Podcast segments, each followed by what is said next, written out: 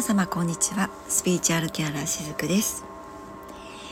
えー、9月に入りましたね。皆様いかがお過ごしですか？私の方はですねあのー、まあちょっとお仕事がまたかなり忙しくなってきていて、えー、肉体的にも若干あのー、疲労感が拭えない感じがあったりします。やっぱりねあの心と体ってつながっているので何て言うのかな。心の方が例えばこう先に何かうんなんだろうなこうダメージをね受けて、まあ、悲しいことショックなこと何でもいいんですけどダメージを受けたとしてもやっぱり体もなんとなくドヨーンとね重くなったような感じを受けてしまったりとかね。あと本当反対にその、えー、先にね肉体労働とかでもって肉体的にああ疲れたってねあ足腰が痛いなってこう例えば感じたとした時もやっぱり心の方もどうしてこんなに、えー、ね体になんかこう痛みが出るまで私はいろいろやっちゃうのかなとかね例えば、まあ、そんな風に心の方もこうなんとなく沈みがちになったりすることもあるかなって思ったりします。で、えー、まあ、今日これ収録をしているのは9月の、えー、あ3日の日曜日ですねそうそう私ねあんまり日付がちょっと頭に入らない タイプでいつも確認するんですけど9月の3日になりますね。えー、そうですね9月の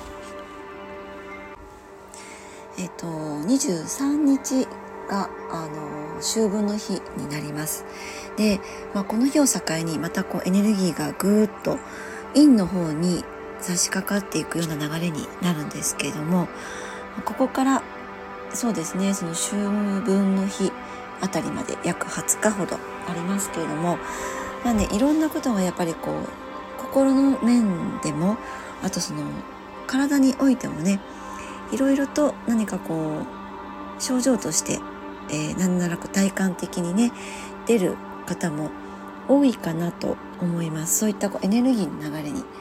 なっているのからですね。なので今日はまあここから秋分の日ぐらいまでの、まあ、過ごし方について、えー、お話をしてみようかなと思います。そうそう。でつい先日ですね8月の31日満月でしたね。あの私の住んでいる福岡地方はですねこの日あのあいにく雨空だったので満月そのものっていうのはちょっとお目にかかることはできなかったんですけれども、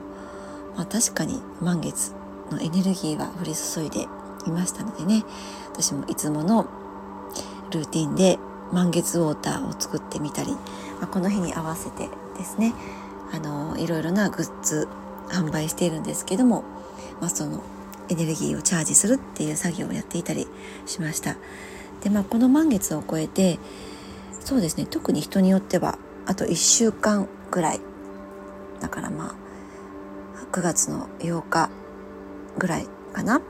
あ、厳密にはねあまり言わなくてもいいんですけれどもその辺りまで実はそのいわゆる失敗というものをした方がいい時期の人がいたりします。そう。でねそれはえー、本当の自分の願望とか本当の自分とかこういったものを包み隠しているまあいろいろなものがいろいろなものをね剥がすことになるからなんですね。その失敗を通してですね。あの失敗っていう経験でその剥がれるものっていうのは過去の自分の価値観とか思い込みとかエゴ、あ、そこら辺のものですね。それが剥がれてその本当の本当にも本当の自分がねもう玉ねぎの皮を剥くような感じで出てきたらもうね失敗っていうのはなくなっていきます。そしてもうこれこそが失敗がなくなる唯一の方法なんですね。あの失敗を恐れてその安全な道を行く人っていうのは実はね本来の自分とどんどん距離がそこにできていってしまうのでなんだかこううまくいかないなとか失敗したなとか実はそういうふうになっていっちゃうんですね。だから失敗は悔やまずに本来の自分というものをただただ求めていくと本当にその失敗っていうのがなくなっていくんです。失敗したなって思ってもあこの失敗してこの失敗がねあったからこれが分かったなとか新しい自分を見つけられたなとかまあその失敗してよかったなっていう境地にもなっていくもんなんですね。そう。まあこういうふうにお話しするとそれって結局考え方次第っていうことですね。っていうふうにあの感じる方もいらっしゃるかもしれないですね。そうでそうなんですその通りなんです。でそこでポイントになることがあるんですけどまあそれをね本当にその肝から腹の底から思えるかあとはその自然とそういう感覚が湧いてくるかっていうことなんです。そのね、えー、失敗してよかったなっていうその感覚のところがですねあのそこをね頭で理解しようっていうふうにしてそういうふうに思い込もうっていうふうに、まあ、考えたとしてもやっぱりズレが起こっちゃうんです。その自分の魂の感覚と頭のところで捉える感覚って全く別物なのでそこにズレが起きちゃうんですね。でもその失敗を体験してやっちゃったみたいな感じでもいいんだけど反省をした人っていうのは腹の底までもう腹落ちしているので頭で考えなくてもまあ体がその後はちゃんと教えてくれるようになります。それがその違和感とか感覚なんですよね。うん、だからそれをこう研ぎ澄ましていくと直感とか第六感につながっていくわけなんですけどもそうあの本当は皆さん自分の正解とか向かうべき未来の方向っていうのを知っているんですよ。ハートのとこ魂のところでねもっと言うと魂のところです。そう知っているんだけど頭とかその思考のところ自分のマインドの中でその何て言うのかな自分の方向性を知っているその羅針盤みたいなものの磁石がなんかこう大きくぶれちゃうんですよね。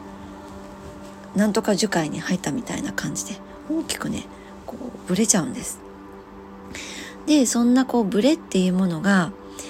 うーん例えば結局その心の方とか、まあ、体の方とかにも影響を及ぼしていくんですね。だからまあ私もよく言うんですけどスピリット魂と心ね、ハートのところそして、えっと、ボディこの三位一体のバランスを整えるっていうことがやっぱり一番基本で大事になってきてそのためにもやっぱり栄養と適度な運動と睡眠っていうのがもう本当にド基本になるんですね基本中の基本になっていきます。なので、あ、ここからはですね、えー、9月のまあ養生みたいなお話をねしてみたいなと思うんですけども、えー、今まだね皆さんマスクつけていらっしゃる場面はありますか？私はもちろん普段あの外しているんですけどやっぱりまだまだねその、まあ、コロナがじわじわとまあ流行っていると言いますか何と言いますか？ちょっとそれも私違和感なんだけどあのちらほらねまだその陽性者の方がいらっしゃるということもあってなのかあのスーパーにお買い物に行ったりしてもそのマスクをつけていらっしゃる方結構いらっしゃるんですよね。で私その看護師の仕事をしている時はやっぱりそれはもうつけなきゃいけないものではあるんだけどこのマスクをつける期間がねここ3年ぐらいあって、えー、その期間ってなかなかこう人の唇を見ることがぐっと減ったのではないかなって思うんです。でもこの唇の色艶っていうのは体全体の体の状態を非常に表してくれているところになるんですね。あの血液が不足すれば唇っていうのはちょっとこう青紫に帯かかってきますしあとこう血液がね汚れてきたりするとこう黒ずんだ感じで見えたりもするんですね。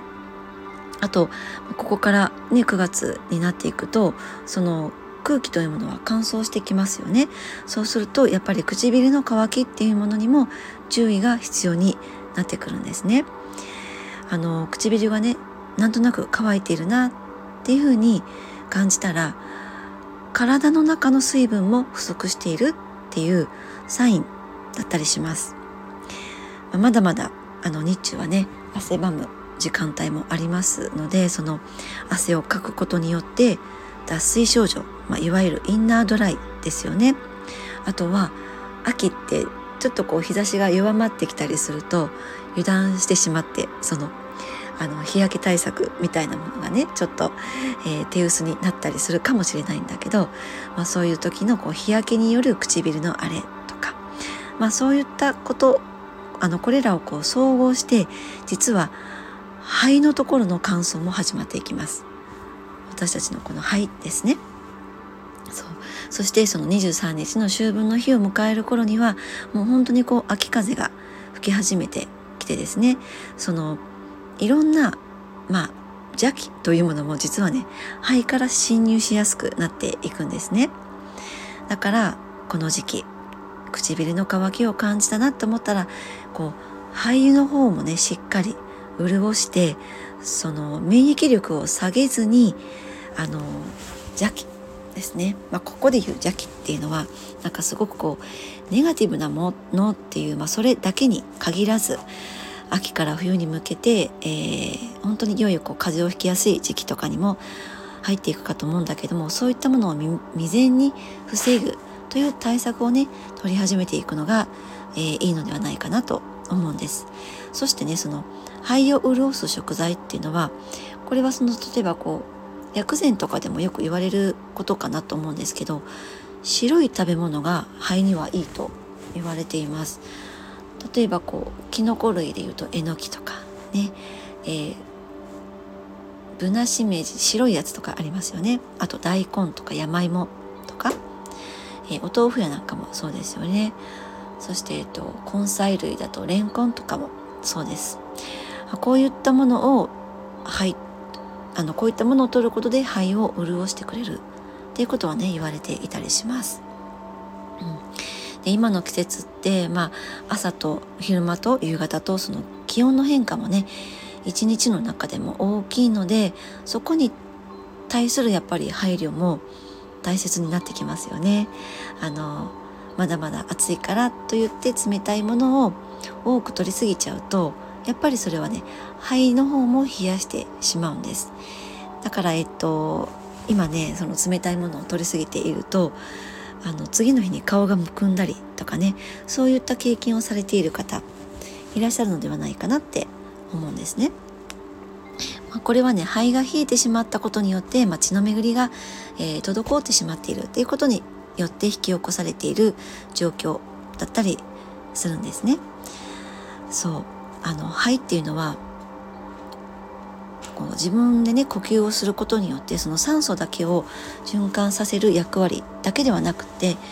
えー、栄養をね体の隅々に行き渡され行き渡らせるっていう働きもあるんですね。だからその機能がうまくその冷えることによって働かなくなることでむくみとかあとこう便秘もそうですね。そして肌荒れっていうことにもつながっていったりします。あの肺っていうのは乾燥とね冷えっていうのを最も嫌う臓器なのでやっぱり潤して温めるっていうこともね心がけていただけたらなって思います。まあ、それでもね喉が渇いた冷たいもの飲みたいなっていう時にはレモンとかね蜂蜜とかあとまあお嫌いでなければシナモンとかそういったものをちょっと足してあげてその巡りを助けてあげたりとかあと一緒にいただくお食事でその生姜とかネギって言ったその香辛料を使ったものを一緒にとってあげたりするといわゆるその陰と陽のバランスっていうのも取れていけるのでですねそういった工夫も取り入れてみてはどうでしょうか。はいということで今日は9月の特に秋分の日に向けてのですね過ごし方についてお話をしてみました。はいということで、えー、今日も最後までお付き合いくださりありがとうございました。しずくでした。素敵な一日をお過ごしください。